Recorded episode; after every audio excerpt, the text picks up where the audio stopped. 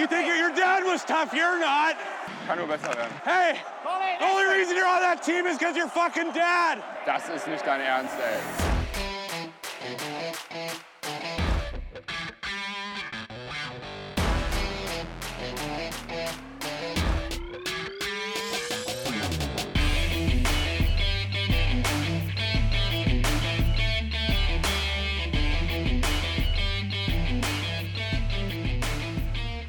Hallo liebe Leute, es ist Montagabend, hier ist der Trash Talk, euer kuscheliger DEG Familienpodcast nach dem Heimsieg der DEG gegen die Eisbären Berlin. Hallo André. Guten Abend Milan, guten Abend in die Runde. Hallo Daniel. Hi Milan, hi André. Ja, 5 zu 3 Heimsieg gegen die DEG. Drei Tore, wenn ich es richtig gesehen habe, von Alex Bartha. Ähm, und das erste Saisontor von Tobi Eder. Wie habt ihr das Spiel gesehen? Ähm, stückweise, ehrlich gesagt. Ähm, immer mal wieder reingeguckt äh, nebenbei. Und ich muss sagen, die DEG setzt ihre Spielweise erfreulicherweise sehr erfolgreich fort. Ähm, giftig in den Zweikämpfen, schnelles, vertikales Spiel ähm, setzt den Gegner damit permanent unter Druck. Er zwingt Fehler, weil der Gegner zum Beispiel im Mittelabschnitt kaum wechseln kann, wenn er, wenn er die Scheibe gar nicht erst sieht. Ähm, und mir ist vorhin so, ein, so, ein Bildzeitungs, äh, so eine Bildzeitungsschlagzeile durch den Kopf geschossen, äh, als der Bartha dann sein drittes Tor gemacht hat. Ich weiß nicht, ob das jugendfrei ist. Nein, ist es nicht. Ähm, Bartha bumst Berlin. Befreiend. Was mich, was mich extrem gewundert hat allerdings, ähm, und Daniel, da haben wir ja auch schon ein paar Mal drüber gesprochen, Bartha hat ja eigentlich so einen Standard-Move, so was so das Äquivalent zu Arjen Robben. In die Mitte ziehen Fackeln ist Bartha, zieht außen lang und haut dann auf den langen Winkel. Und einer, der es besser wissen müsste, wusste das aber heute nicht besser. Das stimmt. Und Vielleicht lag es daran, dass Martha es heute hier ein bisschen sogar noch aus spitzerem Winkel probiert hat. Und da hat er vielleicht dann doch nicht mit gerechnet, weil den habe ich tatsächlich auch selten gesehen von Martha, dass er aus, von fast an der Bande stehend den Puck äh, auf die lange Ecke befördert. Meist ist er doch eher so ein Bullykreis hier, wenn er da seinen Move macht. Ähm, ja, ich glaube, was mir heute am meisten gefallen hat, war die Tatsache, dass äh, Matthias Niederberger ausgewechselt wurde. ähm, das äh, hat mir tatsächlich Freude bereitet, dass er ausgerechnet, als er bei uns wieder zu Gast ist, in diese Situation gebracht wird, äh, damit heute mit einem Gegentorschnitt von 6 von Eis gegangen ist. Ähm, sehr erfreulich. Aber nee, am Rande geiles Spiel. Ich bin, äh, wir hatten es ja eben so ein bisschen in unserem Vorgespräch schon angeteasert. Äh, ich bin total begeistert. Also ich bin echt ein Stück weit geflasht von der DEG aktuell. Also was die aufs Eis zaubern, taktisch, äh, Kreativität in der Offensive ich bin total happy, dass wir endlich mal drei, zumindest drei, vielleicht sogar alle vier kann man erwähnen, Sturmreihen haben, die vorne für Gefahr sorgen.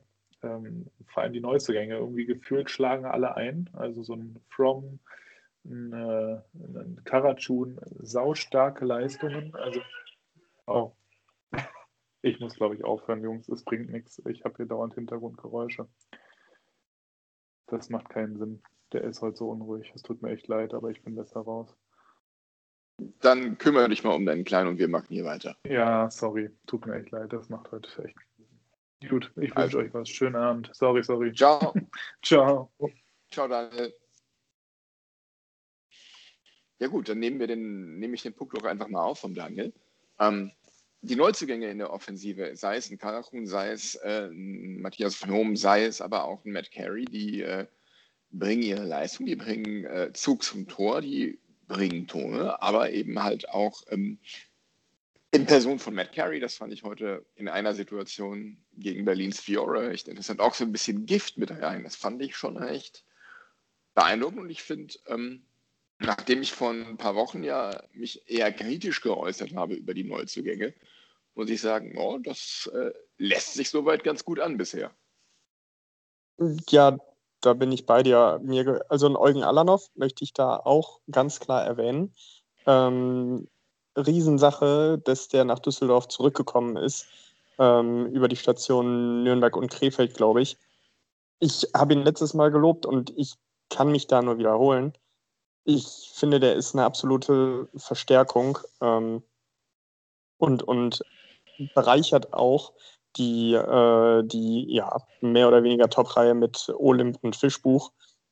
Und im Moment stimmt einfach vieles. Die Reihen stimmen relativ früh. Da hat man ja in Düsseldorf auch gerne mal äh, zwei Drittel einer Saison für gebraucht. Aber das, das hat sich jetzt gefunden und wir sind tatsächlich auch in den Defensiv-Zweikämpfen besser. Ähm, da geht ein äh, Marc Zanetti sehr schön voran, wie ich finde. Ähm, mhm. Da macht Marco Novak super mit. Ähm, aber auch unsere Stürmer tun mehr in den Zweikämpfen. Flake setzt sich noch besser ein, als er das früher getan hat. Fischbuch richtig gallig im Vorcheck. Ähm, das hat mir wirklich alles sehr gut gefallen und das alles zusammen mit einer wirklich hohen Spielgeschwindigkeit ist eine höchst unangenehme Mischung, ähm, um dagegen zu spielen. Und wenn wir das beibehalten können, und das ist jetzt die große Frage, wenn wir das beibehalten können, ähm, werden wir mindestens in der Hauptrunde eine sehr gute Rolle spielen.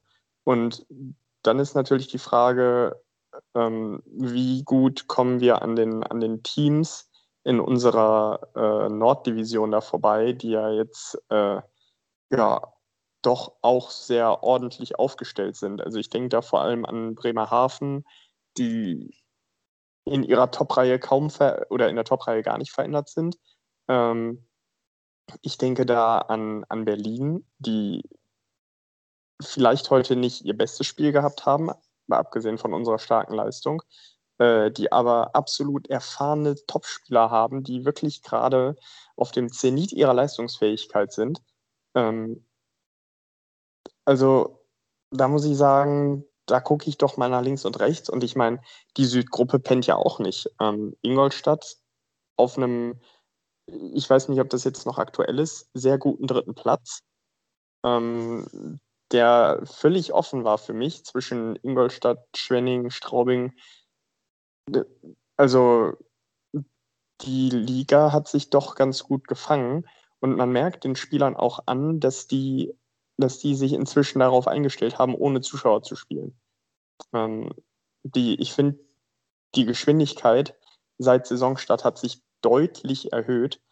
Und die DEG ist dafür einer der Gründe.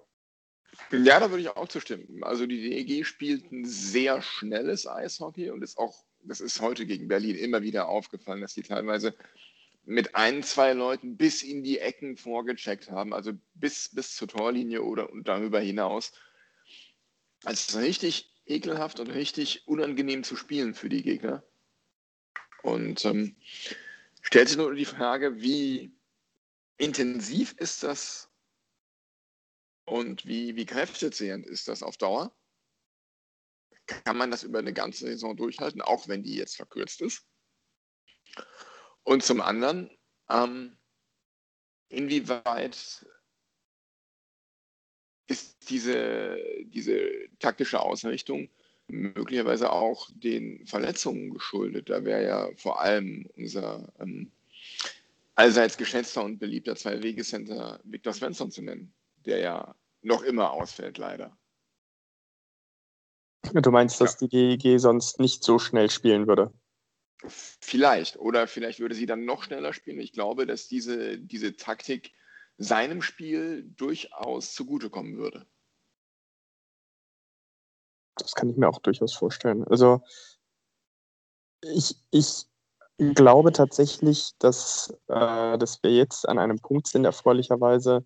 Ähm, Harold Kreis ist ja tatsächlich ähm, so im, sagen wir mal, in der, in der Dachregion ähm, einer der besseren Trainer. Der Meinung bin ich nach wie vor. Äh, war sonst, wäre ja sonst nicht so lange in der Schweiz gewesen. Ähm, und was ihn ausgemacht hat für mich, wenn er gute Teams hatte, also gute Spieler hatte, war sein Eishockey erfolgreich. Mit nicht ganz so guten Teams, wie wir das jetzt auch schon gesehen haben, hat er seine Probleme gehabt, die zu trainieren. Und in der Schweiz hast du natürlich ganz fein ausgebildete Spieler, in Mannheim sowieso. Und jetzt hat er in Düsseldorf die Leute, die über Geschwindigkeit und Technik kommen. Und das ist vielleicht genau das Spiel, was er braucht. Schnell, sauber, taktisch. Ähm, und da hat sich jetzt vielleicht was gefunden, was ein riesen Potenzial hat. Ähm, und wenn ich so darüber nachdenke, das muss, was wir gerade sehen, gar nicht das Ende der Fahnenstange sein. Aber um deine, deine Frage zu beantworten, ähm, ja, dieser Spielstil ist kraftraubend, aber du hast ja nicht nur, ähm, du hast ja nicht nur eine, eine physische Stamina, sondern du hast ja auch noch die psychische Komponente. Und wenn du weißt, hey, wenn du jetzt den extra Schritt machst, kriegst du irgendwie vielleicht den Puck und kommst irgendwie in dieses Spiel rein. Ähm, klar, du wirst irgendwann den Punkt haben, wo ein Team vielleicht jetzt sogar schon am Mittwoch Bremerhaven ausgeruht in ein Heimspiel geht, äh, du, eine, du zwei Tage Pause nur hattest, beziehungsweise anderthalb Tage, wenn man so will, und dann einfach ziemlich vor Probleme gestellt wirst. Klar, das kann passieren, aber du kannst dich an dieses hohe Tempo gewöhnen. Ich meine, das sieht man bei Mannheim und München. Ähm, da ist die Schlagzahl in jedem Spiel hoch und das ist einfach so, weil die Spieler es so gelernt haben. Und das ist jetzt für, für einige Jungs bei uns eine richtige Chance. Ähm, aber wo, wo ich gerade Jungs sage, Betonung auf Jung, ähm, was Bartha für eine Saison spielt, ich glaube, das hätten ihm wenige zugetraut. Und für mich ist er im Moment, ja, okay, ist für den einen oder anderen Blasphemie, aber im Moment ist er für mich der Slatan Ibrahimovic des deutschen Eishockeys. Vielleicht auch der Jaromir Jager, wer weiß. Ähm, auf jeden Fall spielt er eine, eine herausragende Saison und ähm, ist jetzt mal von Saisonbeginn an der Leader im Team, den die Jungen, vor allem die Jungen, brauchen. Und ähm, geht voran mit Toren, mit Einsatz, mit Leistung. Und wenn es mal nicht läuft, dann spricht er das auch direkt an. Und finde ich gut, gefällt mir sehr gut, wie er sich da dieses Jahr hier präsentiert. Ja, definitiv. Also auch dieses Vorangehen, das hat ihn schon immer ausgemacht. Und abgesehen jetzt mal von seinem wirklich unglücklichen ersten Jahr bei uns, ähm, ist er eigentlich für uns ein echter Schlüsselspieler geworden. Einfach ein Spieler geworden oder einer der Spieler geworden, die wir gebraucht haben. Das kann man nicht anders sagen. Und ähm, ich bin froh, dass er bei der DEG ist und ich bin froh, dass er Kapitän ist, ähm, weil an diesem Vorangehen merkt man, dafür ist er gemacht. Ähm, mhm. Alles andere würde ihm nicht gerecht werden. Ähm, zumal wir, glaube ich, danach, also hinter Bartha, auch so ein kleines Führungsvakuum haben. Ähm, da haben wir auch schon drüber gesprochen. So ein, also da gibt es natürlich die Jungs, die vorangehen, Novak, Zanetti. Ähm, aber wenn man die mal rausnimmt aus der Gleichung, ähm, ja, da muss ja erstmal was nachkommen, was dann, was dann so eine Leaderrolle, ähm, vielleicht auch die nicht sogenannten Aggressive Leaders, ähm, ja, der die ausfüllen könnte, wenn, wenn jetzt so ein Bartha oder ein Novak oder ein Zanetti ausfällt.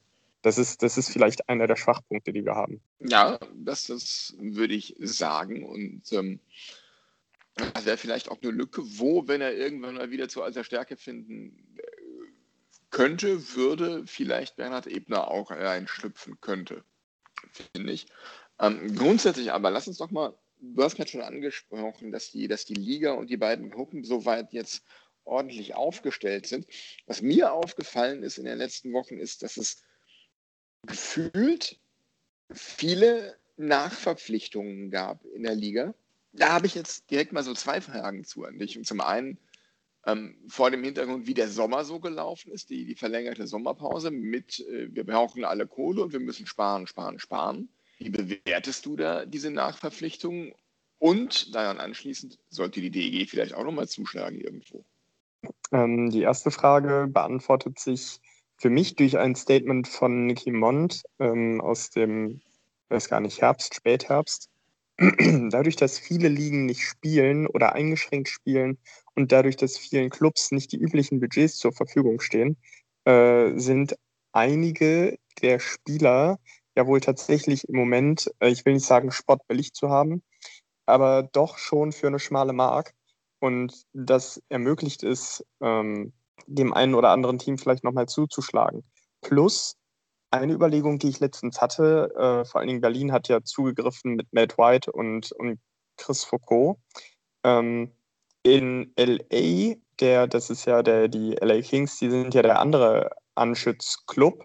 Und, Ähm, und nicht zu vergessen auch jetzt, ähm, Moment, wen hatten sie noch geholt? Zach Boyczak. und Zach Boyczak, danke.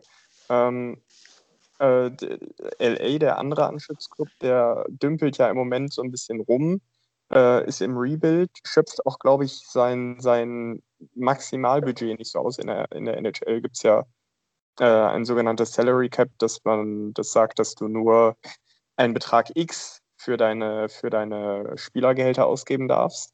Und ich glaube, das schöpft LA nicht aus. Und warum sollte dann nicht mal der ein oder andere Dollar noch äh, nach Berlin fließen, ähm, sodass man dann sagt, ja, dann rüstet ihr doch bitte mal auf und äh, lasst doch mal äh, unsere, unsere Eishockeysparte in einem positiven Licht äh, erscheinen. Ähm, vielleicht darüber. Und ansonsten, ja, nochmal die Aussage von Nicky Mont war, dass die Spieler günstiger zu haben sind als sonst, ähm, was vielleicht eine Chance ist. Ob, also ich sage immer, never change a running system. Also ja, okay, der Spruch ist nicht von mir, natürlich nicht. Ähm, ich, ich tue mich gerade schwer damit, weil die Frage, also die Anschlussfrage ist, wenn du einen Spieler verpflichtest, wer spielt dafür nicht mehr? So, und ähm, ich glaube nicht, dass du im Moment einen deutschen Spieler bekommst. Das heißt, es müsste irgendwann ein Ausländer auf die Bank, äh, beziehungsweise auf die, auf die Tribüne. Und auch da frage ich mich, wer das im Moment sein sollte, weil unsere Ausländer, angefangen von der Verteidigung ähm, bis hin zum, zum Sturm, eigentlich eine sehr, einen sehr guten Job machen. Ähm, und dann die Reihen durchzumischen, weiß ich nicht. Also wenn, wenn ein Spieler länger ausfallen sollte, würde ich das auf jeden Fall begrüßen, wenn es eine Nachverpflichtung gäbe. Aber so, auch wie das im Moment läuft und funktioniert, würde ich das erstmal lassen. Das ist, du, du sendest gerade jetzt, also gerade jetzt wirklich, wo du Berlin geschlagen hast, wo du ähm, Köln, Iserlohn geschlagen hast, wo sich deine Defensive wieder stabilisiert, wo du äh, eines der ähm, offensiv erfolgreichsten Teams in der Liga bist, äh, sendest du doch ein völlig falsches Signal, äh, wenn du sagst, ja, wir holen noch, äh, wir holen jetzt noch einen Spieler, weil was, was denkt, also ich meine, ja, natürlich, dieses Geschäft, das passiert jeden Tag im Eishockey, aber irgendein Spieler kommt dann halt doch ins Denken, weil die sich fragen, okay, spiele ich noch, kriege ich jetzt noch meine Eiszeit oder nicht? Ähm, deswegen weiß ich nicht. Oder hättest, hättest du eine Idee, auf welcher Position wir uns jetzt kurzfristig verstärken sollten? Mm. Ich weiß es ehrlich gesagt nicht. Ich kann mir durchaus vorstellen, dass man sowohl in der Defensive nochmal tätig wird und da vielleicht ähm, nochmal vielleicht einen noch offensive, offensiveren Offensivverteidiger als Jensen verpflichtet. Hat wirklich so einen Typ äh, Hedlund oder Torrey. Mhm. Oder aber man schaut, dass man vielleicht noch ein bisschen kreatives Element mit ver verbunden mit ein bisschen Härte und ein bisschen ähm, Abschlussstärke für den Sturm verpflichtet, dass man da einfach auch noch ein bisschen mehr, ja, man sagt immer so schön Gunpower bekommt. Dachtest du jetzt an so einen Typen so Dane Fox? Dane Fox, Andreas Martinsen vielleicht, so in der Richtung. Oder wie ich, wo ich ihn gerade im Fernsehen sehe, Travis Turnbull in schlank und gut. Meine Güte, ist der fett geworden im Gesicht. Entschuldigung. Ja, aber also solche Spieler wachsen halt nicht auf Bäumen. Das ist richtig. Die, ähm, aber ähm, ganz ehrlich, Andreas Martinsen spielt jetzt in Lillehammer. Und ich zweifle, dass äh, das, was Lillehammer zahlt, ob das nicht vielleicht auch unsere Preisklasse wäre. Ähm, Nur so. Ja, wobei du darfst nicht vergessen, Andreas Martinsen ist Norweger und äh, vielleicht hat es gerade familiäre Gründe, warum er in die Heimat zurückgeht. Ähm, Warte, lass mich mal kurz das nachgucken. Ich, äh, wupp. Sprich bitte weiter. ja, er wäre er wär auch nicht der erste Spieler, ähm, der wegen familiären Gründen die Nähe zur Heimat sucht. Ich glaube, ähm, Also wenn er in Norwegen, ich, seh- ich bin gerade auf seiner Seite bei Elite Prospects, wenn er in Norwegen gespielt hat, dann immer nur für Lillehammer. ja, deswegen. Und das könnte ja, ähm, das könnte ja ein Hinweis darauf sein, dass er vielleicht dann der Familie sehr näher sein möchte. Vielleicht ist irgendjemand in der Familie krank, vielleicht wird er Vater. Keine Ahnung, gibt genug Gründe dafür. Mhm. Ähm, Möglich, ja. So, und dann, dann, äh, also natürlich wäre es unsere Preisklasse, aber es gibt Fälle, wo dann halt auch mal das äh, Herz dazu gehört. Auf jeden Fall. Ja, und äh, der, also in der, in der NHL gab es den Fall mit, äh, mit einem Spieler, ich weiß gar nicht, wo der genau gespielt hat, äh, Travis Hamonic, äh, der dann aber unbedingt wieder nach, ich weiß gar nicht wo, Nordostkanada wollte und dann, äh, glaube ich, irgendwo am Ende in Calgary untergekommen ist. Deswegen, das, das soll es ja geben. Ja, Cal Calgary und jetzt ist er in Vancouver. So, und ist das, ich meine, bei der DEG, da kommen ja auch viele, äh, viele Jungs nach Hause, wenn man so will, die sich hier sehr wohl gefühlt haben. Also das, das ist ja durchaus gang und gäbe. Und vielleicht mittelfristig ähm, sehen wir ihn ja in Düsseldorf wieder. Ist ja nicht, wäre ja nicht der Erste. Ähm, Ja. Wäre zumindest schön, ihn nochmal zu sehen. Ähm, wir haben ja schon über die Neuverpflichtungen gesprochen und ähm, ich weiß, du bist, wenn ich das, das richtig verfolge, auf Twitter nicht so aktiv wie andere.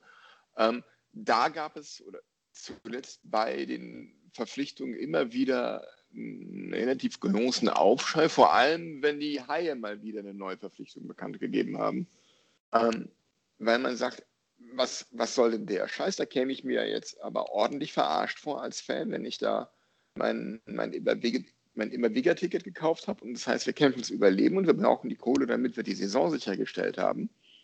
Ja, und anstelle dann da auf günstige Spieler aus dem eigenen Nachwuchs aus der DNL zu setzen, wird dann jetzt der nächste, ähm, etwas despektierlich gesagt, abgehalfterte Ausländer verpflichtet. an wen denkst du da oder welchen, welchen Fall meinst du genau? Lass mich kurz gucken. Jetzt habe ich die Liste mit den äh, Transfers natürlich nicht mehr offen. Ähm, der letzte war Landon Ferraro aus Frankfurt. Ja, ja, ist ja, also ist, ist ein gestandener Spieler. Ähm, ich habe die. Davor Mike Zalewski. Ja, wobei der spielt ja angeblich äh, einfach nur um zu spielen. Der ist ja, der ist ja Mindestlohn Mike. Ähm, und Len Ferraro, der ist ja bei den Eisbären gewesen, hat da jetzt nicht 100% eingeschlagen, äh, außer in einem DEG-Spieler, da kann ich mich noch dran erinnern, wie er einen zu Klump gefahren hat an dem Spiel. Ähm, und ich denke, der wird auch relativ günstig zu haben sein. Deswegen, ähm, ja, man möchte den, ich, ich, ich weiß es nicht, man möchte den Fans was bieten, du möchtest deinen deinen äh, Gesellschaftern, deinen Sponsoren was bieten und dann guckst du halt nochmal, dass du, dass du einen günstigen Spieler an Land ziehst. Ähm, wenn es jetzt, wenn es jetzt irgendwelche äh, x-beliebigen Jungs wären, irgendwie, wenn die jetzt einen Drayson Bauman ausgraben oder sowas, äh, müsste man natürlich mal fragen, aber ich meine, wir mussten im Sommer alle gucken, wo wir bleiben. Ähm, ich sage jetzt einfach wir. Äh, die DEG hat ja auch äh, ein, ein virtuelles, äh, ein ausgedachtes, äh, eine ausgedachte Playoff-Runde gespielt und, und dafür die, die Tickets verkauft. Ähm, ja, und ich meine, im Zweifelsfall, vielleicht freut sich der ein oder andere Fan ja doch, dass es, ein, dass es einen Spieler gibt. Wie das dann zu verargumentieren ist, wo die Kohle herkommt. Ähm, ich finde das deutsche Eishockey undurchsichtig, wie es nur irgend sein kann.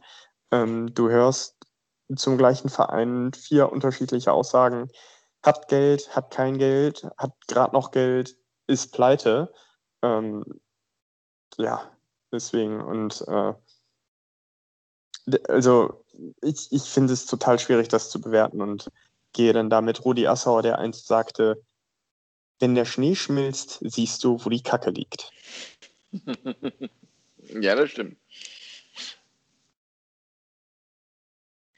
Das ist wohl war. Ähm, wir haben ja gerade schon so ein bisschen über die Liga gesprochen. Welche Mannschaften sind für dich die, die großen Überraschungen bisher und wen findest du eher enttäuschend? Also positiv überraschend, ähm, in jedem Fall Ingolstadt. Die Jungs muss man, glaube ich, auf der Rechnung haben. Äh, die haben es mal wieder geschafft. Leute, ähm, ja, auszugraben trifft es nicht ganz, weil das würde ja bedeuten, dass die unter Erde irgendwo waren. Aber Leute hervorzuzaubern, ähm, die, ich weiß nicht, ob die bei anderen DL-Clubs auf der Rechnung standen oder nicht, aber die sind damit erfolgreich, spielen damit einen guten Eishockey, haben damit äh, Mannheim jetzt jüngst am Wochenende in, in die Verlängerung gezwungen. Ähm,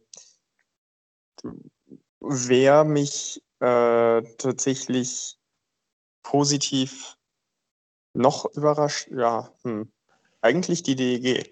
So in Summe. äh, die Gruppe Nord ist für mich recht ausgeglichen und sich dann so mit so einer Serie zu zeigen, ähm, ist auch alles andere als einfach.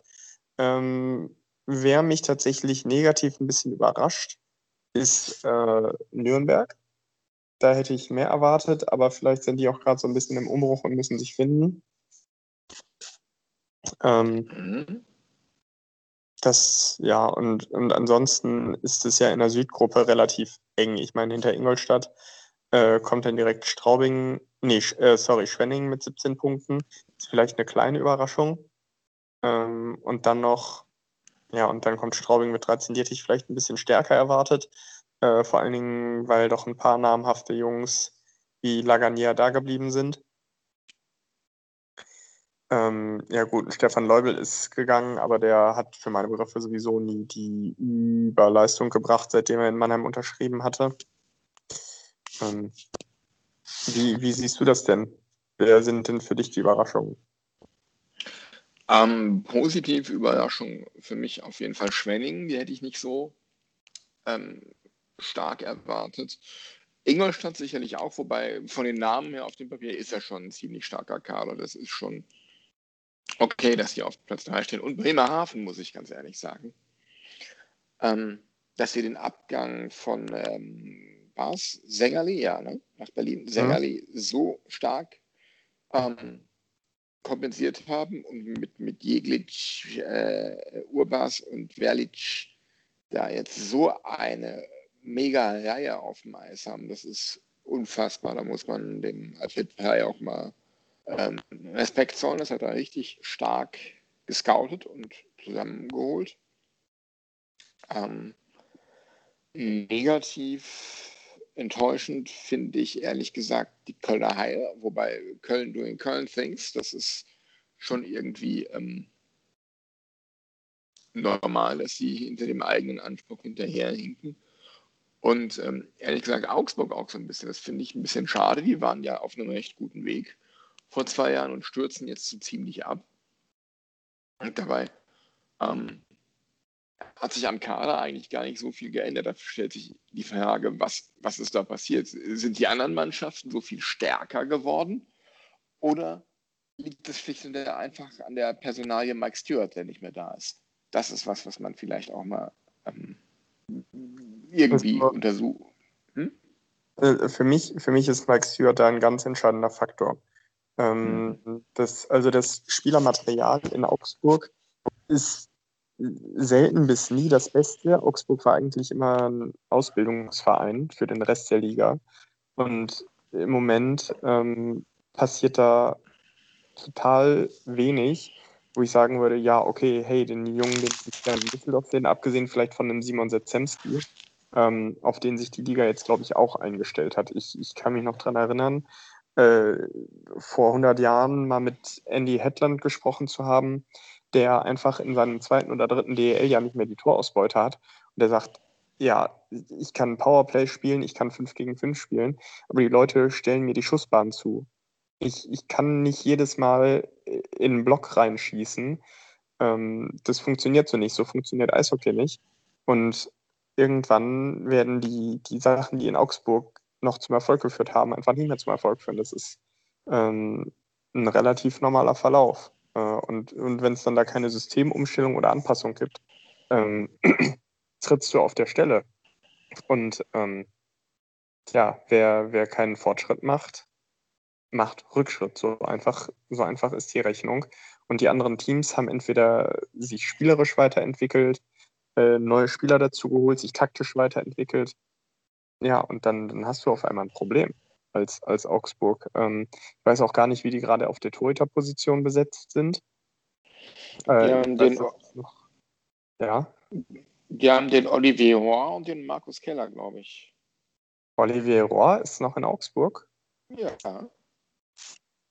Ah, das hatte ich gar nicht auf Schirm, weil den, den, fand ich eigentlich immer ganz gut. Und das hat mich auch, äh, das wundert mich tatsächlich ein bisschen, dass die mit dem, also dass die trotz Rohr und Keller ja eigentlich äh, wirklich, wirklich fähige Torhüter sind, also auch ein wirklich gutes Gespann sind, äh, dass die damit solche Probleme haben. Aber tatsächlich, die beiden Jungs äh, kommen zusammen gerade mal so über die 90% Fangquote. Ja. Ja, und ansonsten, äh, was haben wir denn hier? Simon Sitzemski in neun Spielen noch kein Tor. Ähm, wen haben wir noch? Brady Lamb. Länger Brüder, Brüder, bitte. Brady Lamb. Ja, dann im Sturm äh, Samir Kabutli, Danny Christo, Alex Lambecker, Drew LeBlanc. Relativ stark mit sieben Punkten aus neun Spielen. Ähm, also Drew LeBlanc und, und der eben auch schon genannte äh, Brady Lamb wären auch Spieler, die ich eigentlich gerne mal bei der WEG sehen würde. So vom Potenzial her. Ja, sind halt, ja, aber das sind so, das sind so Standardverpflichtungen, ne? Das sind so ja. Spieler, die holst du dir, die machen da in ihren 52 Spielen ihre 40 Punkte und gut ist. Das sind aber für mich keine Unterschiedmacher, wie es zum Beispiel ein mit White bei Augsburg war. Und also ich, diese, diese, diese einfach irgendwelche soliden Spieler von anderen Spielern zum Verein holen, so wie FC Bayern München sich dann auf einmal einen Frings und einen Borowski und einen Tobias Rau geholt hat, die Älteren werden sich erinnern, äh, einfach nur die Breite den, den Vereinen abnehmen. Ich, ich weiß nicht, ob das, ob das das ist. Du musst eher gucken, ob du nicht irgendwie die, die Unterschiedmacher wie ein Fischbuch, das ist das beste Beispiel, äh, dir ein Fischbuch in den Club holst oder einen Jensen, ähm, den ich übrigens richtig stark finde und der heute auch ein tolles Tor gemacht hat. Ähm, absolut. Der, absolut. Der super, der wirklich ein ganz feines Gefühl für das Timing hat. Der hat gesehen vor, ich glaube, das, nee, das war schon der neue Tor, das war schon der Anschitschka. Ähm, der Anschitschka hat gerade einen Screen jenseits von Gut und Böse gehabt. Der hat, glaube ich, vier oder fünf Leute vor sich gehabt, vor dem, ähm, vor dem Jensen. Und der Jensen hat einfach aufs Tor geschossen und ausgenutzt, dass der Torwart das Ding eigentlich gar nicht sehen kann. Ähm, genau. Deswegen, aber wenn, wenn Spieler aus der DEL, dann entweder Unterschiedsspieler von anderen Vereinen oder Jungs wie, wie ein Janke, die einfach zu wenig Gelegenheit bekommen bei sich und bei uns echt super Ergänzungen sind.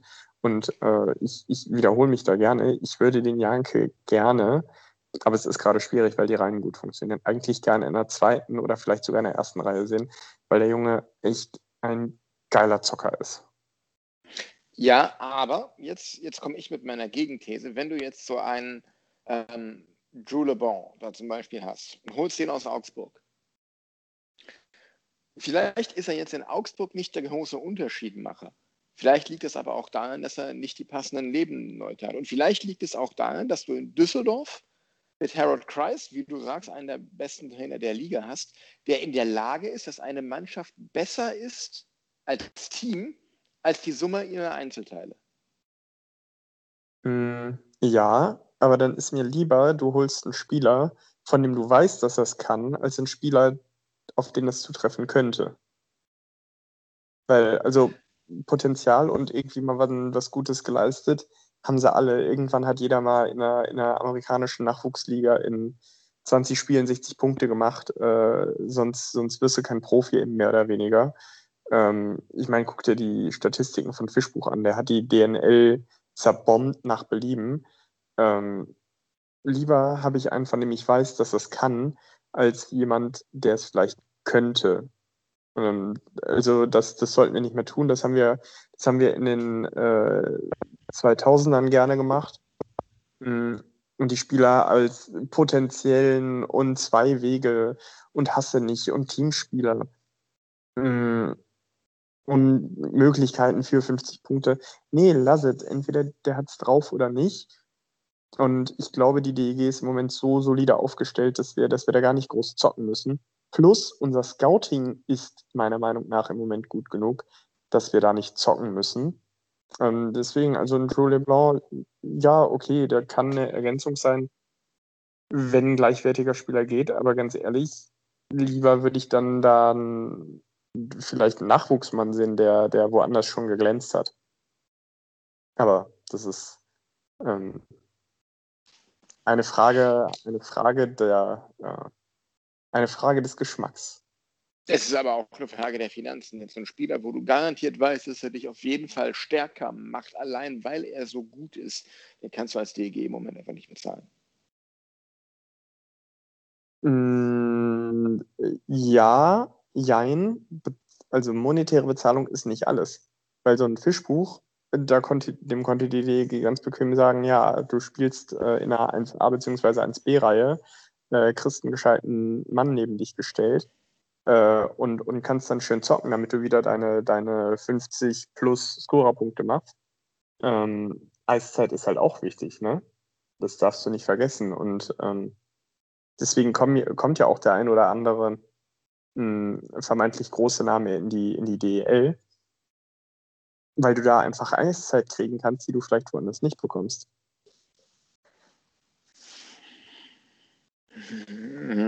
Ja, mag sein. Mhm. Aber dann würde ich sagen, dann gehen aber auch nur die Spieler in die DL, die zu schlecht sind für Schweden und die Schweiz. Ähm, bis auf wenige Ausnahmen ja.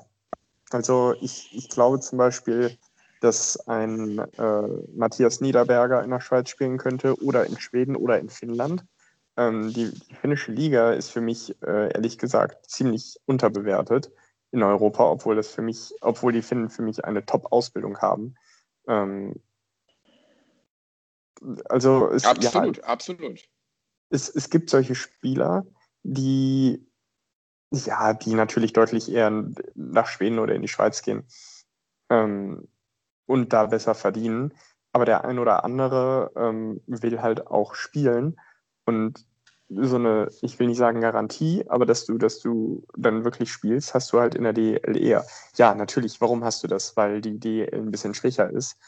Ähm, aber, und das ist ein interessanter Fakt, den ich neulich gelesen habe, Schweiz ist tatsächlich die Liga nach der NHL und KHL, die am besten bezahlt. Besser als die Schweden.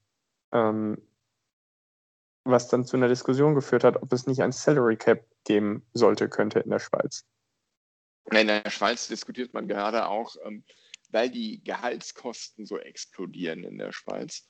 Ähm, nicht aufgrund der Ausländer, sondern aufgrund der Schweizer Spieler, weil die, die wenigen Schweizer Spieler, die wirklich hochklassiges Niveau haben, dermaßen exorbitant teuer sind, dass man sagt, wir müssen unsere Gehaltskosten senken, wir wollen mehr Ausländerlizenzen vergeben können. Mm, ja, aber das ist in der DL genauso. Also ein Top, ein Top deutscher Spieler, nehmen wir jetzt mal Reimer, Gogula, ähm, Niederberger, die, äh, die werden immer besser verdienen als der beste Ausländer. Ja, das auf jeden Fall. Nur in der Schweiz darfst du noch deutlich weniger Ausländer auf dem Spielberichtsbogen haben als hier. Dafür darfst du sie halt beliebig oft auswechseln im Laufe einer Saison. Wie, wie viele darfst du denn in der Schweiz auf dem Bogen haben? Sieben? Ich, ich glaube, es sind vier oder fünf. Oh. Naja, aber ist, ist, ist, ist die gleiche Funktionsweise wie in, äh, wie in Deutschland. Die, die Top-Inländer kosten mehr. Ja, und genau deshalb sagt man, wir wollen die Kosten sparen, also mehr Ausländer bitte. Ja, aber ob sich die Schweiz. Ob das der richtige Weg ist, weiß ich nicht. Ich versuche mal herauszufinden, wie viele Spieler du haben darfst. Um, einer.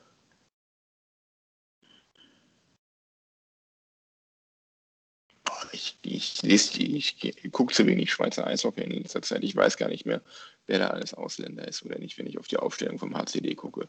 Egal. Ähm, ich meine, es sind fünf, vier oder fünf. Und äh, man, man muss ja auch mal dazu sagen, ähm, also die Schweizer dafür, dass die halt so Uhure, wie die Schweizer selber sagen, Uhure teurer sind, ähm, spielen die halt jetzt nicht international die ganz große Geige. Die bewegen sich ja ähm, äh, im Moment eher auf dem Niveau von, sagen wir mal, Deutschland, Lettland. Das ist ja immer so ein äh, fünfter bis achter Platz bei Weltmeisterschaften. Ähm, ja. Und die, die, die Schweden, Finnen, teilweise, ja, okay, die, die Tschechen, ähm, von den Nordamerikanern brauchen wir gar nicht zu reden, die sind halt noch einen deutlichen Schritt davor, ne? Ja, Und die Russen natürlich auch. Die, ja, die Russen sowieso. Ich meine, die, die tschechische Liga, ich weiß gar nicht, äh, wie viel man. Also, das ist tatsächlich schon mal eine Frage, die ich mir gestellt habe. In der, in der tschechischen Liga, da werden ja auch ein paar wirklich fähige Jungs dabei sein. Ich meine, nicht umsonst ähm, hat Tschechien auch eine wirklich gute Nationalmannschaft. Ähm, ja, klar, sind auch mhm. NHL dabei, mhm. noch und nöcher. Ähm, aber äh, was das wundert mich, dass in der DL so wenig gute Tschechen sind. Mm, ich glaube, die haben einfach keinen Bock. Zum einen äh, haben, die, haben die Spieler keinen Bock auf die DEL und zum anderen, glaube ich, hat die DEL auch, auf, auch keinen Bock auf, auf Tschechen und Russen. Weil wie viele, wie viele Tschechen oder, oder Russen hast du denn wirklich in der Liga, die, dir, die wirklich top sind, die wirklich gut sind? Ich glaube, die, die letzten in der DEL, die letzten, die letzten wirklich guten und sehr guten Russen, an die ich mich erinnern kann in der DEL, ganz bewusst. Ich glaube, dass das, das war Andrei Trefilov und Ilya Vorobiev. Ja, das, das kommt so ziemlich hin. Ich meine, da war jetzt auch noch, ich glaube, so ein Alex ja. aber der war ja, ja der war jetzt kein Top, Top-Spieler. Also der hat ja einfach nur sein Talent verwaltet. Genau, und dann können wir uns mal gerne über Robert Kantor unterhalten an der Stelle. Oh ja. Oh, aber oh, ja. Ähm, ich kann mich noch an ein Spiel erinnern in, äh, in Kassel, ein Vorbereitungsspiel, das wir beide zusammen kommentiert haben, Milan, wo Robert Kantor einen solchen Strahl rausgehauen hat. Du hast nur noch das Ping gehört und danach gar nichts mehr, äh, weil das Ding wirklich glatt am Pfosten eingeschlagen ist. Ähm, ich, ja, Robert Kantor war ein Missverständnis, aber ich, also ich weiß tatsächlich bis heute nicht genau, warum er unbedingt gehen musste. Ähm, das war einfach eine Eingewöhnungssache für mich. Ich glaube, er musste gehen, weil er ein absoluter Wunschspieler von Slavomir Lena war. Und als Lena gehen musste, war er halt auch auf verlorenem Posten. Und das finde ich relativ schade. Weil der, also das war, das war so der Typ, äh, ja, kan Kante, Kantor, Kantholz. Ähm, harter Schuss, harter Check, und laufen konnte halt auch irgendwie. Also, ja, ein bisschen, wie, ein bisschen wie Todd Reardon in beweglich. Ja, doch, das ist. Todd Reardon war ja eher so äh, Wohnzimmer-Schrankwand auf Kufen. Mhm, der Todd, aber Todd Reardon ähm, war auch damals der Spieler, den wir gebraucht haben. Und das ist unfassbar schade, dass der sich damals so an der Hand verletzt hat. Ich glaube, der hatte ja sogar noch einen, einen Holzschläger der dann gesplittert ist und einer der Splitter steckte ihm ja irgendwie in der, in der Daumenfalte. Und das hat ihn ja wohl angeblich ziemlich eingeschränkt, kann ich mir gut vorstellen, äh, dass das ein bisschen wehtut. Ähm, ja, deswegen, also Todd Ryan, den fand ich damals auch ziemlich, ziemlich stark. Ähm, ja, das, das war doch diese Geschichte da in, in der Playoff-Serie gegen Hamburg, ne? wo der, beim Schlagschuss irgendwie der Schläger gebrochen ist und dann der Splitter da zwischen Daumen und Zeigefinger in der, in der Falte steckte und er sich das dann in der Pause oder, oder zwischen zwei Wechseln eben in der Kabine hat nähen lassen oder so. Ja, irgendwas in der Richtung. Ähm ja, aber, aber also tatsächlich so einen Spieler würde ich halt auch nochmal gerne sehen. Äh, allerdings braucht er natürlich dann auch einen relativ mobilen Nebenspieler. Ja. Ähm, wo wir gerade so ein bisschen über die Liga und du hast Alexander Selivanov angesprochen. Und wenn wir bei, bei Alexander Selivanov sind, sind wir automatisch bei Krefeld und dann auch bei seinem Nebenmann Herbert Vasiljevs. Hast du das große Drama mitbekommen, das es da gab um die DEG, um Köln, Herbert Vasiljevs und die Fernsehübertragung des Derbys aus Köln? Also ich habe mitbekommen, dass Herbert Vasiljevs als Co-Kommentator das Spiel begleitet hat. Ob, da, ob, da, ob es da jetzt Drama gab, weiß ich nicht. Was, welches Drama meinst du? Da gab es so eine Situation, da gab es diesen 2 auf 0 Konter der DEG beim Stand von 4-0. Hm? Den, ähm, ich glaube, Carey und ich weiß gar nicht, wer da noch mitgelaufen war, ähm, sehr, sehr schlampig äh, vergeben haben. Hm, Carey und äh, Alanov. Alanov. Und ähm, unter anderem bei dieser Szene attestierte äh, Herbert Vassiljevs dann der DEG, das, oder hat er, hat er und sein Hauptkommentator Mirko Heinz haben der DEG in dieser Szene und in einer weiteren dann die DEL-Tauglichkeit abgesprochen. Mhm. Und, ähm, und wo ist, wo ist ja. denn jetzt das Drama? Danach suche ich immer noch. Ähm, ja, da hat die DEG daraufhin dann ein recht ähm, pikiertes Facebook-Posting dazu äh, abgelassen. Ach, ach Gottchen, ja, aber da sind, also da muss ich tatsächlich sagen, da bin ich, das, das hatten wir schon mal. Äh, das ist da, da ging es, glaube ich, um den Gogula und äh, da hat die DG sich ja auch zu einem Sonderposting hinreißen lassen, sinngemäß, hör doch mal auf, auf dem armen Jungen rumzuhacken. Ähm, also da sind wir bei Social Media echt übel dünnhäutig. Ähm, wo man, wo man einfach mal zurück zu dem Satz kommen muss, was stört sich die Eiche, wenn sich die Sau an ihr reibt? Lass doch, Ey. lass doch einfach die Idioten schreiben. Und ähm, ich meine, ja, okay, vielleicht haben sich dann der, der Mirko Heinz und der Selivanov da ein bisschen hochgeschaukelt in ihrem Kommentar, aber ansonsten, ganz ehrlich, fand ich Herbert Vasiljevs ein super Co-Kommentator und ich habe dem lieber zugehört als dem Mirko Heinz, weil der wirklich gutes Fachwissen mit einbringt, kluge Sachen sagt das Spiel dem Zuschauer verständlicher macht. Ähm, also ich bin nicht oft auf Twitter unterwegs, aber da habe ich kurz geschrieben, dass ich mir das öfter wünschen würde und das meine ich ernst. Ich fand den, mhm. ich fand den Vasiljevs gut. Wobei man da auch inhaltlich sagen muss, das war nun mal wirklich absolut miserabel ausgespielt und das, das hatte mit, mit DLS Hockey wenig zu tun, was die beiden da gemacht haben. Muss man ganz klar auch so festhalten. Es war ja inhaltlich auch gar nicht so verkehrt aus meiner Richtung. Ja, aber also, ne, da muss man jetzt nicht so ein Fass aufmachen. Finde ja, ich. Also das, das fand ich schon ziemlich. Es, es, gibt, es gibt da jeden Tag so viele dumme Sachen, die gesagt werden und sich dann an sowas aufzuhängen. Also, äh, wenn man, wenn man echt dafür Zeit hat, dann kann es einem nicht so schlecht gehen. Genau. Apropos Magenta Sport. Die DL ist wieder zurück im Free TV, jeden Sonntagnachmittag bei Sport 1. Ist das gut oder schlecht? Ist super. Ist das Beste, was uns passieren kann. Dass wir äh, neben, äh, sagen wir, Fußball, ähm, was ja mehr oder weniger bei DSF hoch und runter läuft jeden Tag, ähm, dass wir da so einen soliden Platz haben. Vor allen Dingen ist das eine, ist es eine echt super Zeit. Sonntag 17 Uhr ähm, läuft, noch keine, läuft noch keine Sportschau, ist vielleicht gerade eine Wintersportübertragung zu Ende. Ja, und was machst du dann? Dann sitzt du so durch, dann läuft auf ein paar Sendern Mist und da, ach, da läuft Eishockey, kann man mal gucken. Also äh, finde ich super von Sport 1, dass die die Gelegenheit nutzen jetzt und in der Saison ein Spiel außer DEL zeigen.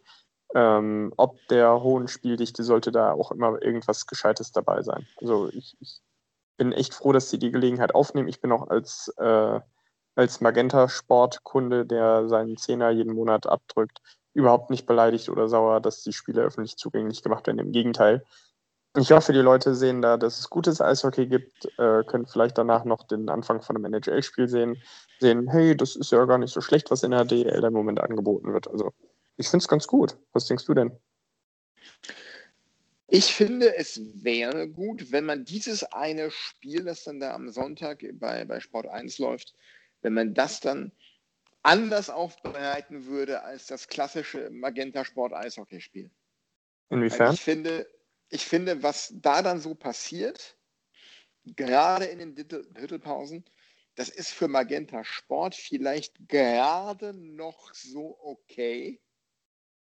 Aber für eine Übertragung bei Sport 1 finde ich es absolut katastrophal. Da würde ich mir in den Drittelpausen wesentlich mehr Analyse des aktuellen Spielgeschehens wünschen und nicht hier eine Zusammenfassung, da ein bisschen Kühlbox, da noch ein bisschen Werbung und noch mehr Zusammenfassung. Und in jeder Drittelpause dann hier äh, Patrick Ehrlechner mit seinen komischen Video-Interviews oder sonst irgendwelche. Und seinen, seinen blöden Fragen, wem würde Leon Dreiseitel nachts um elf nicht die Tür aufmachen? Ja, wo sind wir denn hier? In jeder Drittelpause die gleiche Scheiße. Nee.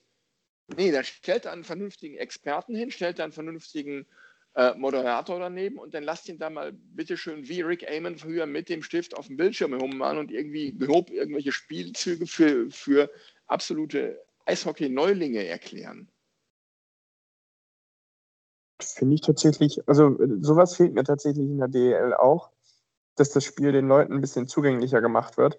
Ähm, äh, also ich bin ja, ich bin ja überzeugt, ich bin ja in den letzten Jahren ähm, zum, zum großen NFL-Fan geworden. Und das liegt zum großen Teil auch an diesem Konzept von, von Ran NFL mit den äh, mit, mit, mit Jan Stecker oder, oder äh, wie heißt der andere, Holger Speckern und dann, dann Coach Esume dabei, die da in dem Studio sitzen und dann einfach diesen sich, sich nicht zu blöd sind, jede Woche aufs Neue den Sport und die Regeln und das, was da passiert, im Detail für den allerletzten Vollhorst, der da vor der Glotze hängt, zu erklären, damit es auch wirklich jeder kapiert. Und das holt die Leute einfach ab, zusammen mit diesem wirklich gelungenen Format, mit äh, dem Einbinden von, von Social Media, von Leuten zu Hause. Also ich finde das rundum gelungen und ähm, ähm, ja, das holt die Leute ab und das zieht die Leute dann auch rein, wenn sie verstehen, was da passiert, warum da gerade eine gelbe Flagge auf dem, auf dem Feld liegt oder sonst was. Und ähm, es gibt ja nun mal ähm, viele Unterbrechungen. Und da kann man auch das Powerbreak mal nutzen, um zu sagen, hey, hier Vorcheck, da einer, zwei, so, so ein bisschen Basics an, auch an, an ähm, Spielzügen und Taktiken erklären. Weil das hast du im Fußball andauernd in den, Drittel, in den, in den, in den Halbzeitpausen. Das mhm. dann, ja, dann wird hier verschoben und du siehst, selbst bei, bei Sky-Übertragungen, nach zehn Minuten blenden sie ein, ja, taktisch auf dem Feld sieht es so aus, aber in echt verschieben sich die Spieler so und so. Und dann ist das kein 4-4-2, sondern eher ein 3-5-2 oder keine Ahnung, äh, flache Raute, äh, falsche Neun, schieß mich tot, ist egal. Ne? Also einfach mehr erklären, was passiert, damit, damit die Leute auch den Sport verstehen. Äh, äh, damit die wissen, wo sie hingucken müssen, damit sie wissen, was passiert. Weil Eishockey ist keine echte Fernsehsportart. Du kannst den Spielern leichter folgen als dem Puck. Von daher würde ich die Leute einfach versuchen, so gut es geht abzuholen. Ja, das, also das, das finde ich tatsächlich auch ganz wichtig, ähm, dass du Leuten, die halt nicht wissen, wo sie, wo sie hingucken sollen, äh, dass, du, dass du denen das mal zeigst und verständlich machst, was da überhaupt gerade passiert.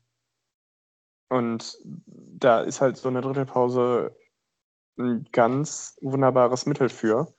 Ähm, ja, und dann hundertmal Patrick Ehelechner ähm, muss auch nicht zwingend sein. Also ich finde den Typen hier und da mal ganz sympathisch, ähm, aber jedes Mal halt. Ich muss jedes, jedes Mal, wenn ich ihn sehe, an diese Geschichte damals aus seiner aktiven Zeit in Iserlohn denken, als er mit Hannover da gespielt hat. Was? Da hat er dann, ich glaube, äh, wie war das? Ähm, er hat sich irgendwie während eines Spiels hatte, saß da in Hannover wohl irgendwie eine junge Dame hinter seinem Tor, die fand er irgendwie sehr attraktiv und hat dann irgendwie eine Zeitungsannonce geschaltet, mhm. weil er sie gern kennenlernen wollte.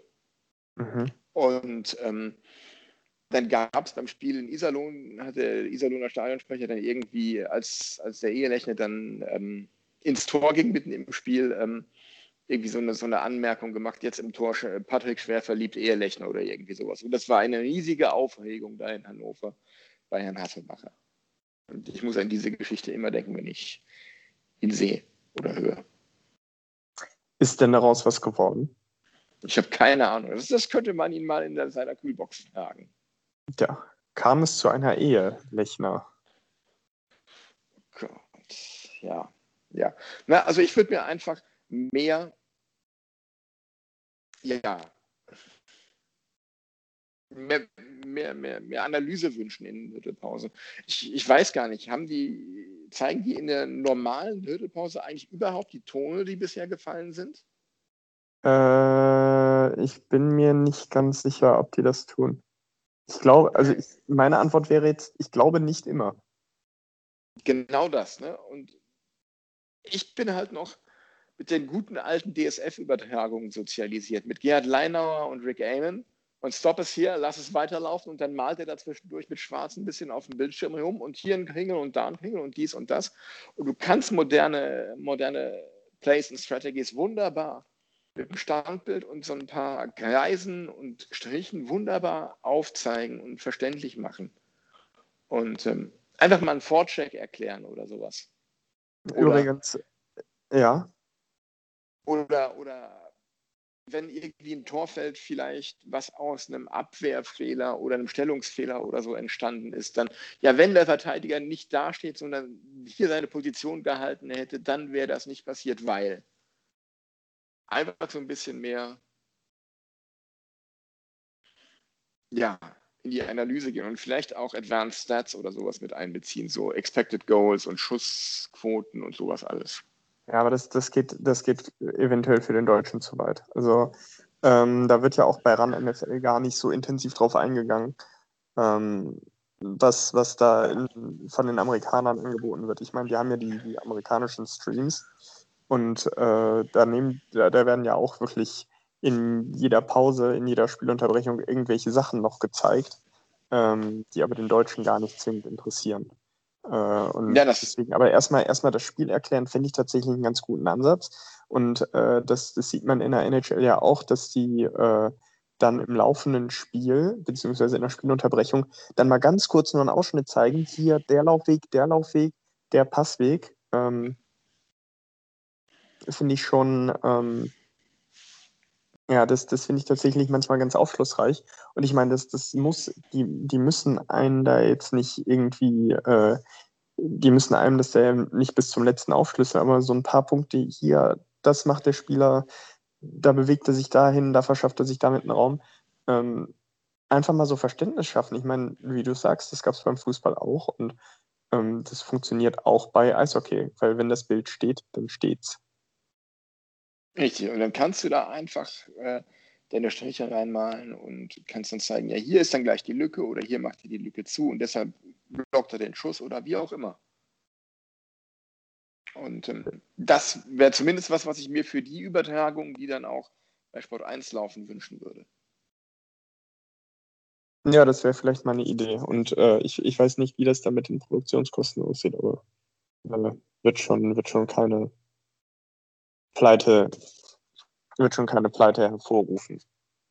Ähm, Nein. Apropos, apropos NHL, ähm, ja, du hast es auch mitbekommen, den, den tatsächlich einen der größten Trades, wenn nicht sogar den größten der laufenden Saison.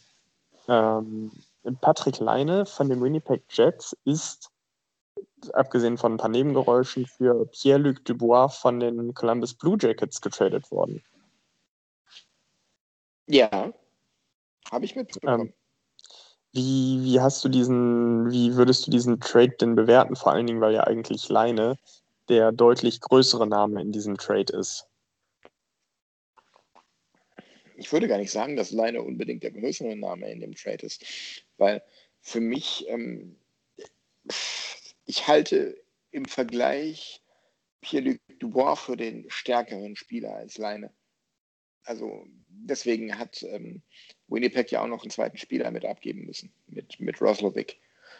Aber ähm, äh, überraschend kam der Trade an sich, also dass das Columbus Dubois abgegeben hat, kam für mich nicht sonderlich überraschend.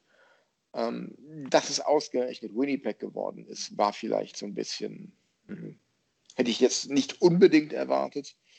Ähm, ja, aber dass Dubois in äh, Columbus keine Zukunft mehr hat, das war eigentlich spätestens seit äh, diesem Spiel der vergangenen Woche klar. Gegen Tampa war es, glaube ich.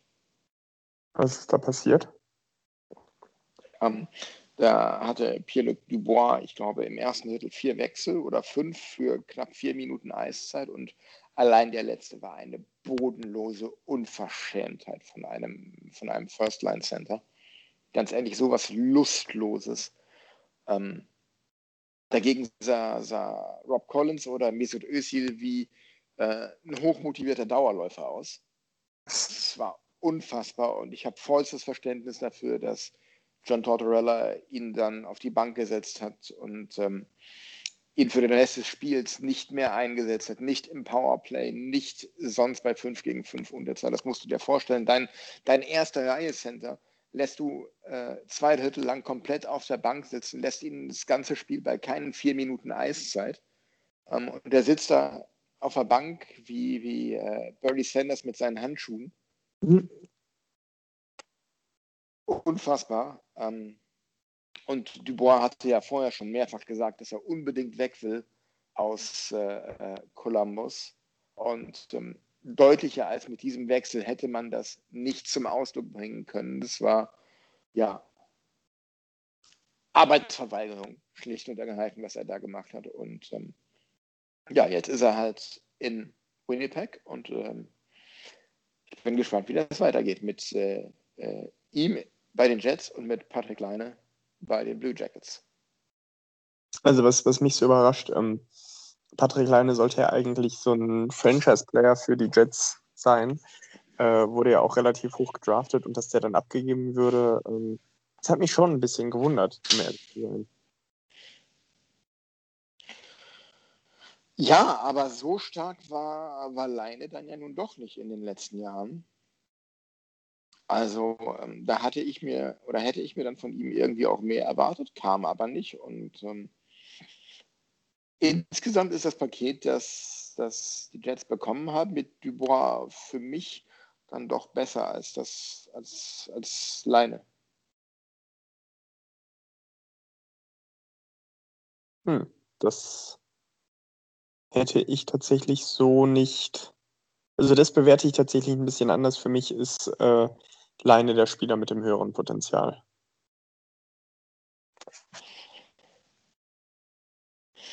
Ich gucke gerade mal, woher kommt denn Pierre-Luc Dubois? Er kommt aus Quebec, Kanada. Vielleicht wollte er auch einfach wieder zurück in die Heimat und ist deshalb nach Winnipeg gegangen. Ich weiß es nicht. Ähm, Patrick Klein. Ne? Ja.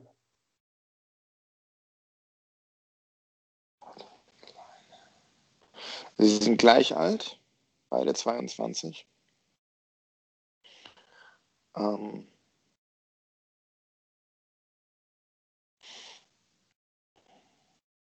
aber alleine hatte stark nachlassende Statistiken bei den Jets.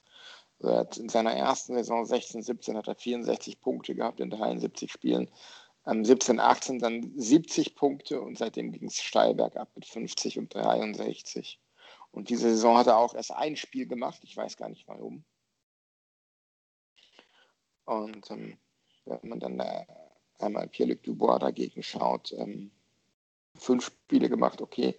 Ähm, auch seine Statistiken ähm, zeigen nach unten, aber ähm, einfach vom, vom ganzen Spiel, Spielstil her finde ich, ähm, dass, dass Dubois, glaube ich, in Winnipeg mit dem ganzen Kader, mit dem ganzen Package, was sie da haben, unterm Strich wesentlich besser funktionieren wird, als es Leine in Columbus wird.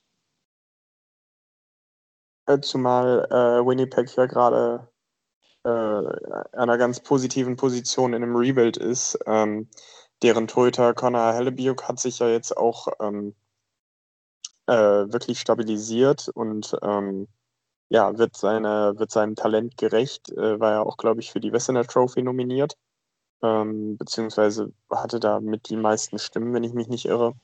Also äh, vielleicht trifft es tatsächlich Dubois in Winnipeg etwas besser an als Leine in Columbus, die ja, ähm, ja, bei denen es ja auch einige Trades gab jetzt in den letzten Jahren, die ähm, auch nicht immer zum Vorteil gereichten. Ja, Ähm, was mich so ein bisschen auch noch, ähm, wie soll ich sagen, beunruhigt aus meiner Sicht als, als, als Rangers-Fan ist eben die Entwicklung der, der Rangers, wo ich mir einen deutlich besseren Saisonstart erhofft hatte, muss ich sagen. Aber die stehen relativ ähm, mau da. Ähm, muss gerade mal in die, die Tabelle gucken. Aber ich meine, so viele Spiele sind ja jetzt nicht absolviert. Wie viele sind das? Fünf bis sieben Spiele? Ja, Äh, wir haben jetzt fünf, fünf Spiele, ein Sieg bei drei Niederlagen. Optimal Ja, gestartet ist das nicht. Nein, aber es ist, es ist halt nur der Start und äh, ich würde dem jetzt tatsächlich äh, keine zu große Bedeutung beimessen. Ähm, da ist für alle noch alles drin. Ich meine, selbst Detroit, von denen glaube ich gehört zu haben, dass die ganz ordentliche Spiele gemacht haben. Ähm, es, ist, es ist unglaublich ausgeglichen. Äh, ja, ich, ich würde da, würd da einfach mal abwarten. Ich meine, die, die Rangers haben unglaubliches Potenzial und von, von daher kann man den Dingen, kann man den Dingen auch äh, Zeit geben, gut zu werden. Ja, das stimmt. Sie haben allerdings, wenn man so sich ein bisschen durch die Podcasts hört und durch die Gazetten liest, in der Mannschaft noch ein kleines Problem, das sie loswerden müssen, namentlich äh, Tony D'Angelo. Aber ähm, Wo, wo ist Nein. da das Problem? Hm? Hm? Wo ist da genau das Problem? das Problem ist die äh, politische Einstellung von Tony D'Angelo. Oh,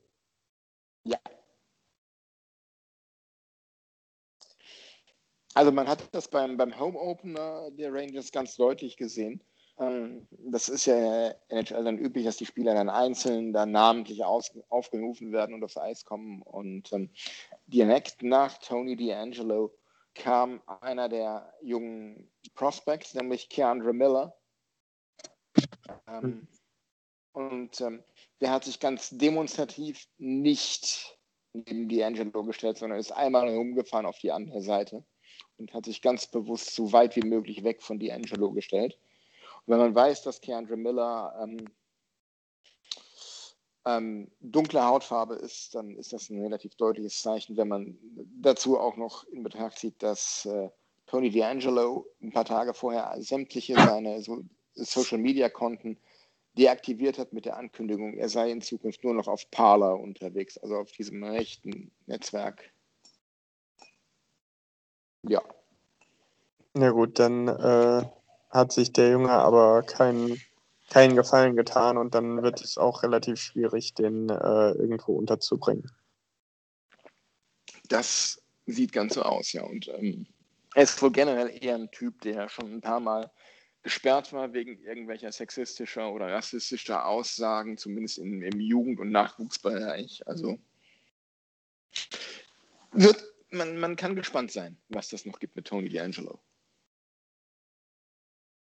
Ja, wenn er Pech hat, äh, nicht so viel, weil ja, oder, oder er findet wie so viele den Weg nach Europa irgendwann. Ja, Berlin nimmt solche Spieler ja gerne auf. Ja, die Berliner sind ja vor relativ wenig fies, das stimmt. So, hast du noch was? Äh, Im Moment tatsächlich nur die gute Hoffnung, dass wir am Mittwoch nicht allzu sehr, äh, nicht allzu sehr von den letzten paar Spielen, die wir mit hoher Intensität gefahren sind, ähm, ähm, dass wir dafür nicht büßen. Äh, und dann haben wir eine kleine Entspannungsstretch, wie man so schön sagt. Sagt man so schön? Weiß ich nicht. Ähm, auf jeden Fall haben wir dann ein paar entspanntere Tage, bevor dann, ich glaube, nächste Woche Montag das Spiel gegen Krefeld ansteht. Ähm, warum muss man gegen Krefeld gewinnen? Weil alle anderen das auch tun. Und das Richtig. ist das Einzige, was ich noch loswerden wollte. Milan, was hast du noch? Ich glaube übrigens, dass wir äh, am Mittwoch in Bremerhaven relativ souverän gewinnen werden, weil Harold Crisis geschafft hat, unsere Abwehr so unfassbar zu stabilisieren. Ich glaube, wir werden ähm, da versuchen, einen, einen Bus an der blauen Linie zu parken und einen auf der Torlinie und dann vielleicht ein, zwei Konter zu setzen und zu verwandeln. Und dann wird das ein, so befürchte ich, relativ unansehnliches Spiel, das wir dann aber aufgrund äh, unserer Effektivität, die wir in den letzten Spielen gezeigt haben, gewinnen werden. Dein Wort in Gottes Ohr. Mein Wort in Gottes Ohr. Dann schauen wir doch mal. Ähm, ja, ich hatte ja eigentlich ähm, in der Hoffnung, dass äh, oder in, in, der Planung vorgesehen, dass wir uns noch einer kleinen Quizrunde zuwenden. Da Daniel nicht da ist, ist das relativ witzlos, es sei denn, du möchtest gern trotzdem einmal dein Glück versuchen bei einer der Runden. Ich habe ja mehr als genug vorbereitet. Ähm, ja, lass es, lass es uns versuchen. Es wird schon klappen. Das Gute ist, das Gute ist, entweder weiß ich es oder ich weiß es nicht. Gut, also ähm, ich versuche das mal zu erklären. Das Spiel, ich habe es einfach mal genannt, wer weiß mehr. Und zwar gebe ich eine gewisse Kategorie vor, einen Bereich, und hätte dann gefragt, wer von euch glaubt, ähm, nehmen wir ein Beispiel, ähm, der Kader der DEG in der ersten Saison nach dem Wiederaufstieg. Und hätte dann gefragt, wer von euch weil, kennt aus dem Stegreif mehr Spieler? Und dann hättest du gesagt fünf, Daniel hätte gesagt sechs, du sieben, und dann hätte er gesagt, alles klar, da, André, mach und dann hättest du sieben Namen nennen können. Soweit verstanden sollen? Soweit, soweit verstanden. Äh, da hätte ich nicht gut ausgesehen. Da hätte ich, also bei der hätte ich relativ alt ausgesehen. Ähm, boah, wen hätte ich denn da zusammenbekommen? Ja, das, das war ja nur ein Beispiel, denn eigentlich wollte ich diese Frage okay. euch stellen mit dem Aufstiegskader, also eine Saison davor da hätte ich gar keine Chance gehabt, weil ich zu dem Zeitpunkt die DEG noch gar nicht verfolgt habe. Obwohl, doch, doch, tatsächlich so ein, zwei Namen hat man, habe ich schon mal gehört, aber. Du hast bestimmt einige gehört. Von einem hast du sogar ein Trikot. Brennström. Richtig. Aber gut, okay, ähm, dann machen wir das Ganze noch mit einem anderen Thema, nämlich, ähm, was nehmen wir denn? Gut, aktuelle Teams in der DEL 2. Äh, Heilbronner Falken, Löwen Frankfurt, ähm, boah, Wölfe Freiburg, äh, Eispiraten Krimitschau, äh, äh, EV Landshut, Star Bulls Rosenheim. Nöp. Schade. Die nicht, aber alle anderen vorher schon. Ja, dann, dann gibt es noch, oh, ich überlege gerade, Kaufbeuren. Ja. Äh, Deggendorf spielt drunter. Äh, hatte ich die Eislöwen Frankfurt schon? Die hattest du schon, ja. Die heißen aber nur Löwen, aber die Eislöwen gibt es auch. Die spielen aber woanders. In Dresden. Richtig. Es fehlen noch zwei Mannschaften aus Hessen. Äh, achso, das müssten dann ja die Kassel Huskies sein und. Und? Hessen. Ja. Furt. Was, was gibt es denn noch in Hessen? Ein sehr traditionsreicher Standort. Ach, Bad Nauheim. Richtig.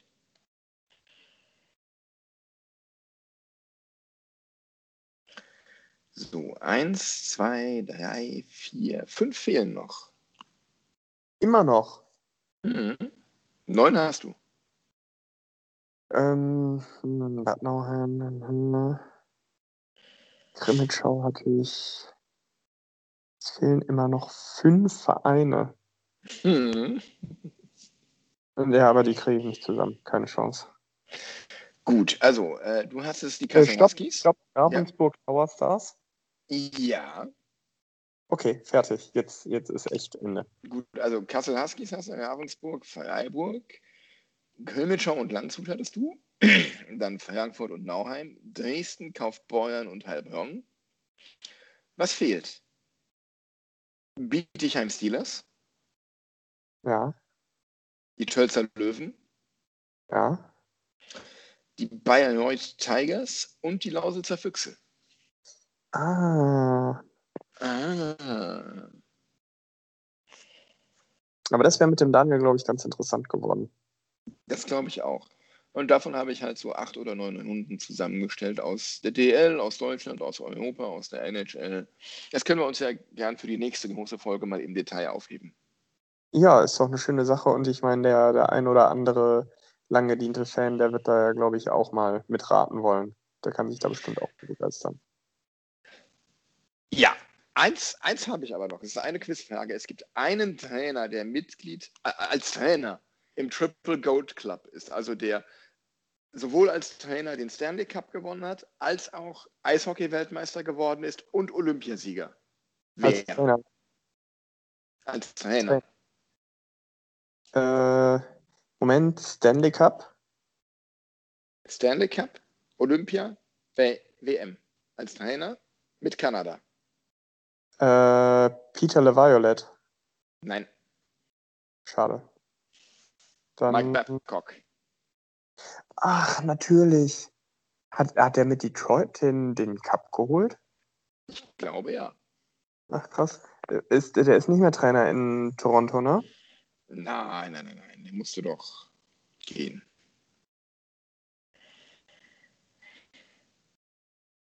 Stimmt, der ist, Ja. der ist einer der gewolltesten Trainer der Welt eigentlich. Wundert mich, Mhm. dass er noch nirgendwo unter. Der könnte natürlich Ja, der- Der ist sein. wohl im. Bitte? Ich sagte, der könnte was für Seattle sein. Ja, der ist wohl im Moment etwas in Ungnade gefallen. Weil er wohl Ach, erinnert diese, die, in, im, im Zusammenhang mit hier äh, abusive behavior und sowas, also ähm, übergriffiges ja. Verhalten von Trainern. Ja, ja, ja, ich erinnere mich. Also, er hat die Weltmeisterschaft gewonnen als Trainer 2004, den Stanley Cup mit Detroit 2008 und Olympiasieger geworden ist er 2010 und 2014. Ja, 2010. The Goal in Vancouver von Sidney Crosby. Das werde ich. Das, also ich meine, ich bin kein Kanadier, aber das werde ich nie vergessen. Und das waren Ja. zwei so mit Stars vollgepackte Mannschaften, wie man es sich Mhm. nur denken kann. Das war ein absoluter Traum, das zu verfolgen. Ja, das war ein unfassbar geiles Spiel, muss ich sagen. Und überhaupt bin ich, überhaupt bin ich überrascht, dass in diesem elitären Triple Gold Club bisher nur 29 Spieler sind. Ja, was heißt nur? Immerhin, ne? Immerhin, ja. Ich glaube, die meisten davon sind Schweden oder Russen. Na gut, vielleicht baue ich daraus noch eine Frage. Bis zum nächsten Ja. Mal. Vielleicht hört der Daniel diese Folge nicht, dann habe ich einen kleinen Vorbereitungsvorteil. Ach, ich kann mir so viele, so viele Sachen ne, überlegen. Wie oft sagte Greg Holst in seinem legendären Interview Fuck oder fucking?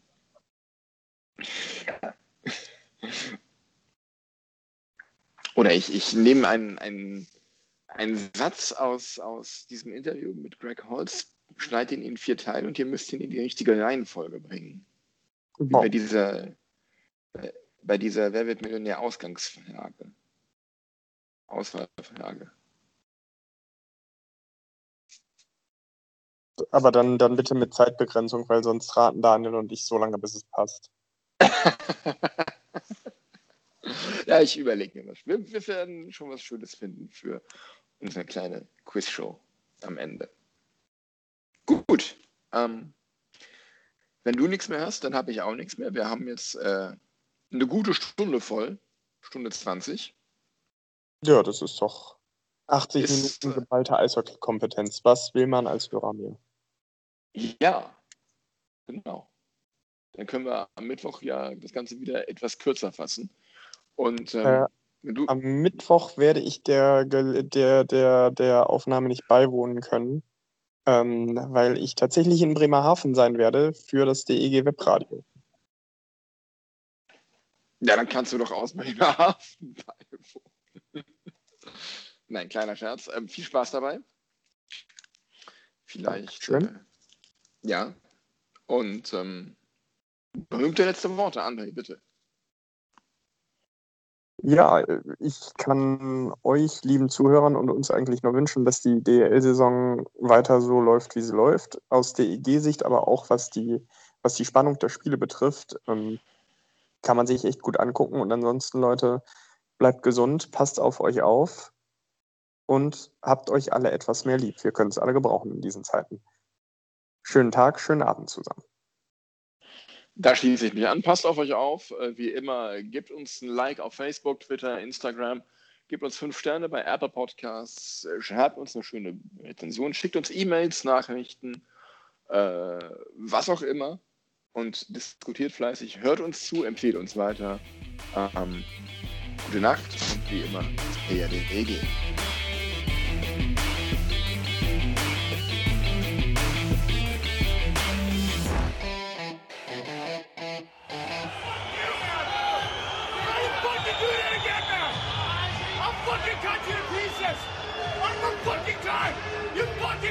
Shit!